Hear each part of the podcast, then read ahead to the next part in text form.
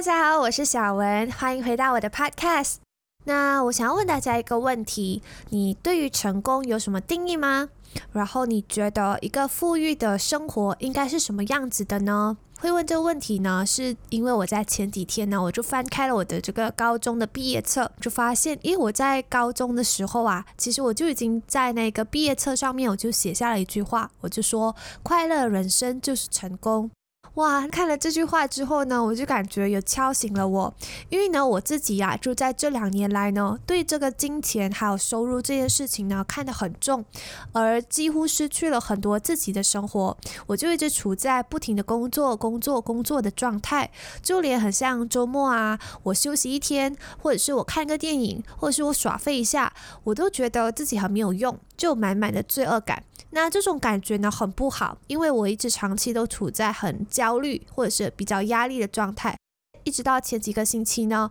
我就因为去打了疫苗嘛，然后我就生病发高烧了，我就被迫休息三天。那在康复之后呢，我就突然失去了之前的那种动力，开始呢变得比较抑郁，甚至有一点怀疑自己。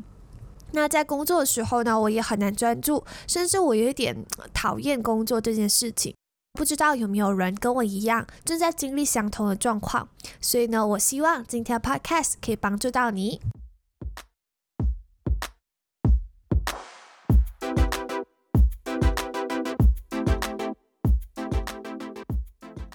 那你有没有想过，你开始斜杠生活的目的是什么呢？其实啊，我一开始的目的呢很单纯，就是为了要增加收入嘛。那当时呢，我想象的是，如果在年轻的时候啊，我可以拼一点，然后赚多一点钱，那我在退休之后呢，我就可以过上比较好的生活。那我相信呢，大家应该都会有这样的想法吧。所以当时候我是很积极的储蓄，一方面这是我从小到大的习惯啦，因为我很享受储蓄带来的这个成成就感。另一方面呢，在我的意识当中啊，我觉得这些钱是我老了之后我要用的。一直到有一阵子呢，我就在想，咦，万一我活不到那么老怎么办？那我这些辛苦赚来的成果，不是要白白呃给其他人了吗？或者是等到我老了之后，我体力应该不像现在，我有那么多钱，我要怎么享受呢？还有能去哪里旅行呢？我那时候老了，我走也走不远了吧？为什么我不能创作现在年轻的时候啊，我就去实现我这些心中的愿望呢？我就想到这里就是很多小剧场。那其实呢，人的心里有时候就是这么矛盾。我就是一直上演这种很多这样的一个内心戏。然后呢，我就花了一段时间啊，我就去找资料，我就想着说，呃，我要在疫情之后呢，安排一个月时间到外国旅居一次。我一直都有看到网络上啊的其他人都这么做，那我心中呢，其实是很向往这样的生活的。可是潜意识啊，却告诉我，嗯，这个事情不可能发生在我身上。所以呢，在我搜寻资料过程当中啊，其实有很多的反对还有批判的声音呢，一直干扰着我。一直到我上个星期呢，我就看了一本书，它是 Tim Ferriss 写的，叫做《每周工作四小时》The Four Hour Work Week。它就打破了很多人对于这个成功还有富有的这个认知，也给了我很大的鼓励。那之前呢，我有看过很多的人啊，就分享这本书的内容，所以终于在我上个星期呢，我就真正的去看了，我就发现，咦，它内容其实很值得跟大家分享。他在书中呢就有提到一个概念，它就叫做 New Rich，直接翻译过来呢就是新贵、新富足的意思。所以所谓新富足啊，他们不一定是拥有什么百万资产啊、豪华套房啊，或者是名牌汽车啊这种过着奢华生活的人，而是拥有一个不受地点限制的个人事业。同时呢，他们还可以自由的体验人生。比如说啊，你是一个远程工作员工，那你已经掌握了高效工作技巧，你每天呢。就只需要花这个十分之一的时间，你就可以完成百分之九十的工作了。那么其余的时间呢，你就可以用来去爬山、滑雪，做自己爱做的事情。这时候呢，你就是属于新富足了，因为你拥有这个选择的权利嘛。你可以选择自己安排你自己的工作时间还有地点，而不是朝九晚五都被困在这个办公室里。那听到这里啊，问问你一个问题好了。现在有两个人，一个叫小明，一个叫阿里。那小明呢？他一周工作，他可能需要八十个小时，然后他年收入呢是十万美元，也就是说他的一个小时他可以赚二十五美元。那另一方面呢，阿里啊，他一周只需要工作十个小时，一年呢就有五万美元了。看起来啊，他的年收入是比小明少，可是换算下来呢，他的一小时就能赚到一百美元了。那如果你再深入分析，小明的工作很忙，他每一天呢都要来回办公室，可是阿里呢，他是远程工作嘛，他只要在有网线的地方呢就可以开始工作了。那听到这里，你觉得谁会更富有呢？那有可能有些人觉得，诶，小明年收入更高，应该是小明。也有人可能会想着，诶，阿里一个小时值得更多钱，我觉得阿里比较富有。如果你仔细的想一想的话呢，小明啊，他虽然很辛苦的工作赚钱，可是呢，如果他到这个城市去吃一餐比较贵的，就要花两百美金了。而阿里呢，他却不受这个工作地点限制嘛，所以他可以选择到比较低收入的国家居住，甚至啊，他可以利用美金汇率的优势，用五十美金呢就可以吃到很丰富的一餐了，而且他生活费也会会更低。这就是这本书当中提到的第二个概念，就是。绝对收入还有相对收入的差别。那什么是绝对收入？什么是相对收入呢？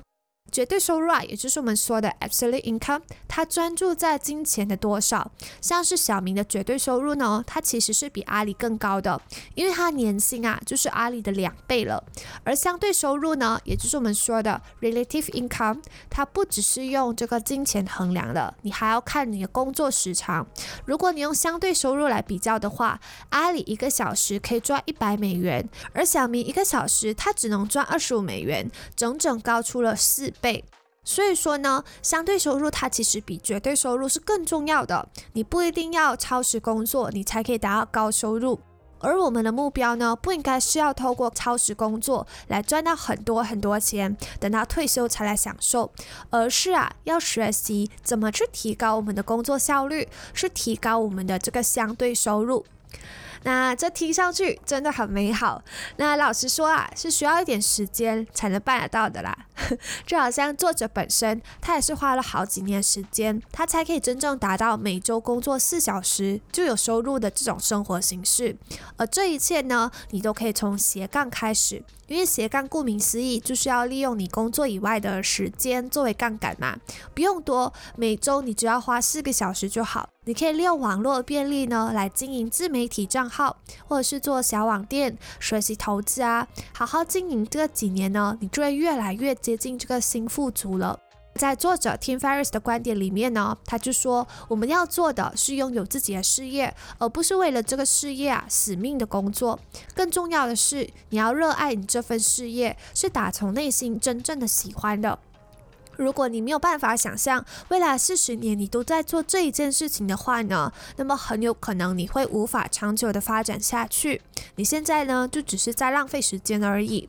那像我在前面我就有提到，我一开始斜杠啊，其实多数都是以增加收入为出发点的，所以呢，我会经常会做出一些呃狗急跳墙的决定啦，比如说好像我看到这一行比较好做，比较快赚钱，我就会去尝试看看，看到诶那一行比较好，我就会转行了。所以呢，只要能赚钱的，我就觉得，嗯，是我自己喜欢的吧。可是呢，钱啊，它可以带来的满足感呢是有限的，我就会开始觉得乏闷。我就想说，嗯，这些到底有什么意义呢？如果要我继续这么做四五十年，我真的愿意吗？所以啊，我才开始去找其他方向，去踏入这个内容创作这一块。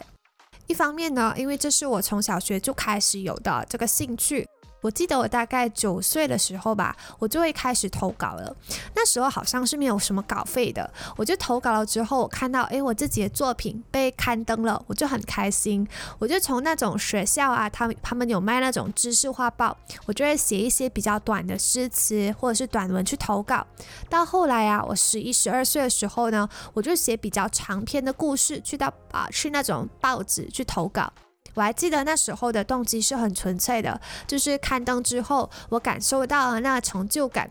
有没有稿费啊，一点都不重要。而且我很庆幸，当时候我有把这些啊这些文章都剪下来，到现在呢我还收着。除了这投稿经验之外呢，在我中学的这个作文考试，每个人呢都说很难写不完，或者是想不到怎么写。可是啊，我可以总是轻而易举的去写。我看到题目，我就可以很快构思出来整个文章的结构。不管是英文、马来文还是华文，我都具备一定的一个天赋吧。我可以说，那这个呢，是我到大学毕业后我才发现的。因为我一直都习以为常，我觉得写作应该不是什么天赋吧，他好像也做不到什么工作，好像也不知道怎么去利用这样子，所以呢，我也就没有想太多。结果啊，在命运的安排之下呢，我就真的踏入了这个内容创作的领域，我就开始用写作来实现变现，然后我发现，咦，我依然可以从写作当中得到那种满足感，就是没有任何东西可以代替的。之后啊，就开始衍生，我就是写自己的 podcast 的稿，开始慢慢经营这个自媒体。那我做这个 podcast 的时候呢，基本上是没有什么压力的，因为我就是靠兴趣来经营的。所以呢，你现在你也可以开始审视一下你自己的斜杠工作，你可以看看，诶，这件事情是你真的享受的吗？还是啊，你只是以赚钱为目标？那除了钱之外，它还带来了什么收获、什么价值？如果没有收入的话，你还会愿意继续做下去吗？这也就是为什么大家说啊，斜杠一定要从有兴趣的开始，因为真的，一开始都是无法赚大钱的，你是要靠兴趣在支撑的。如果你一开始就以这个赚钱为目标，如果你每天都盯着销售额啊、银行收入来看的话，你会直接忽略掉过程，会非常可惜。而赚钱的方法呢，有千百万种，可是能让你一边享受一边赚钱的，可能就只有那几个。而实际上啊，斜杠的价值呢，是在于让你看到其他面。向自己，一来是可以开拓你的视野，让你去啊尝试其他新的东西，而不是局限在办公室啊或是工作的圈子里面；二来呢是可以探索自己的兴趣，找到你真正享受的事物。回到刚才我说的这个每周工作四小时的这本书，他们就说啊，新富族呢还有一个重点，就是他们不会等待在未来的几十年才去退休享受生活，或者是实现年轻的时候的愿望，而是在人生当中呢穿插这几次的迷你退休，就是 mini retirement。那比如啊，你可以拿一个月假期去日本游学，或者是在纽西兰旅行自驾，去印度练瑜伽，或是整个夏天就待在意大利学烹饪。那这个迷你退休呢，听上去好像 有一点不太实际，对吧？感觉要那种很有钱才能达到的。那作者就有提到啊，多数人目标呢，其实不是要成为百万富翁，而是想要体验百万得到的自由。比如说到各国去旅游啊，冒险旅行啊，豪宅啊，汽车等等的。然而，你不一定需要百万，你才可以体验到这些自由。只要选对地点、国家，你的钱能带来的价值是可以翻十倍的。换句话说啊，你所赚到的钱，它价值能不能翻倍，就取决于你是怎么控制那些变数的。很像你用来做什么，你怎么做，你在哪里做，以及跟谁做。六百美金，他可能在纽约还租不到一间套房，可是呢，它却足够你去到菲律宾、啊泰国、印尼这些国家包吃包住旅行一个月，或者是三千美金，可能只能够买到一件名牌 T 恤，可是呢，用在体验上，你可以去考跳伞、潜水的专业执照，而这些体验，它给你的满足感是更大、更强烈的。这就让我想起，有的人啊，他真的斜杠就是为了赚钱，让他每一天都好忙好忙，要照顾这个正职的同时，他还要牺牲休息的时间来经营副业，可能一天就用了十四到十六个小时工作，牺牲睡眠啊、家庭娱乐。这样真的值得吗？我自己啊，也有曾经短暂尝试过这样的 lifestyle，超级痛苦的，所以呢，我才会引发我这些的反省。所以在开始斜杠之前呢，你要知道这是一个调味剂，它是为了在你的生活中啊添加情趣，而那些额外的收入呢是副产品。更重要的是啊，过程中你可以更了解自己，一面享受一边赚钱。如果啊，你可以把副业转正呢，那就更好了。可是如果你斜杠到牺牲自己的生活健康，然后你的工作时数又超长，没有体验生活的自由的话，其实赚多少钱都是没有意义的。那 Tim Ferriss 有在这本书当中啊提到自己的人生目标，他就是说，在他每次工作两个月之后呢，他就会换一个地点旅行一个月，或者是他去钻研一个新的兴趣。这样为一个循环来看的话，工作和休息都有达到一个比较好的平衡。那对于这个方法呢，我是有待保留的啦，因为一方面是出国旅游一个月是一笔不小的花费，对于一个普通的打工族来说呢，是有一定的压力的，而主管也不一定会批给你那么长的假期啊。可是呢，我很赞成一边工作一边享受生活的概念，因为你不一定要出国旅游，其实你在国内旅游，或者是像我会抽出周末一天的时间去爬山踏青，有时呢会请假两天到国内其他地方旅游啊。这个方法呢会比较实际，就你负担得起，然后又可以放松。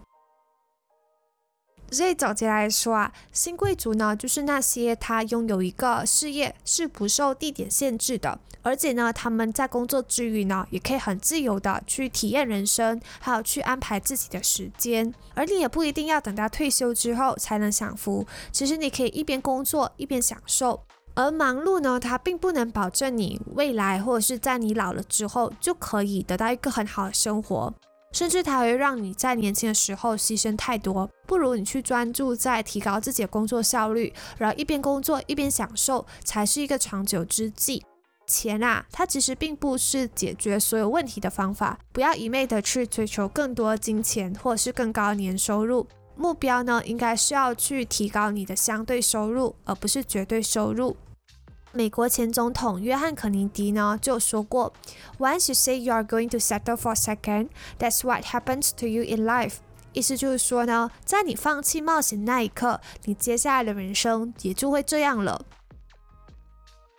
其实啊，作者也有在这本书里面呢，分享了四个步骤来让你杠杆自己的时间和收入的，可以用更少的工作时间换来更多的收入和自由。这听起来是很美好，可是呢，像是我前面说的，绝对是需要时间来经营。所以如果你现在开始的话呢，一定一定可以在退休之前就达到的。那我会在下一节 podcast 分享这四个步骤。如果你喜欢今天内容，欢迎你留言或者是留下五星点评，让我知道。感谢你听到这里，我们下星期再见，拜拜。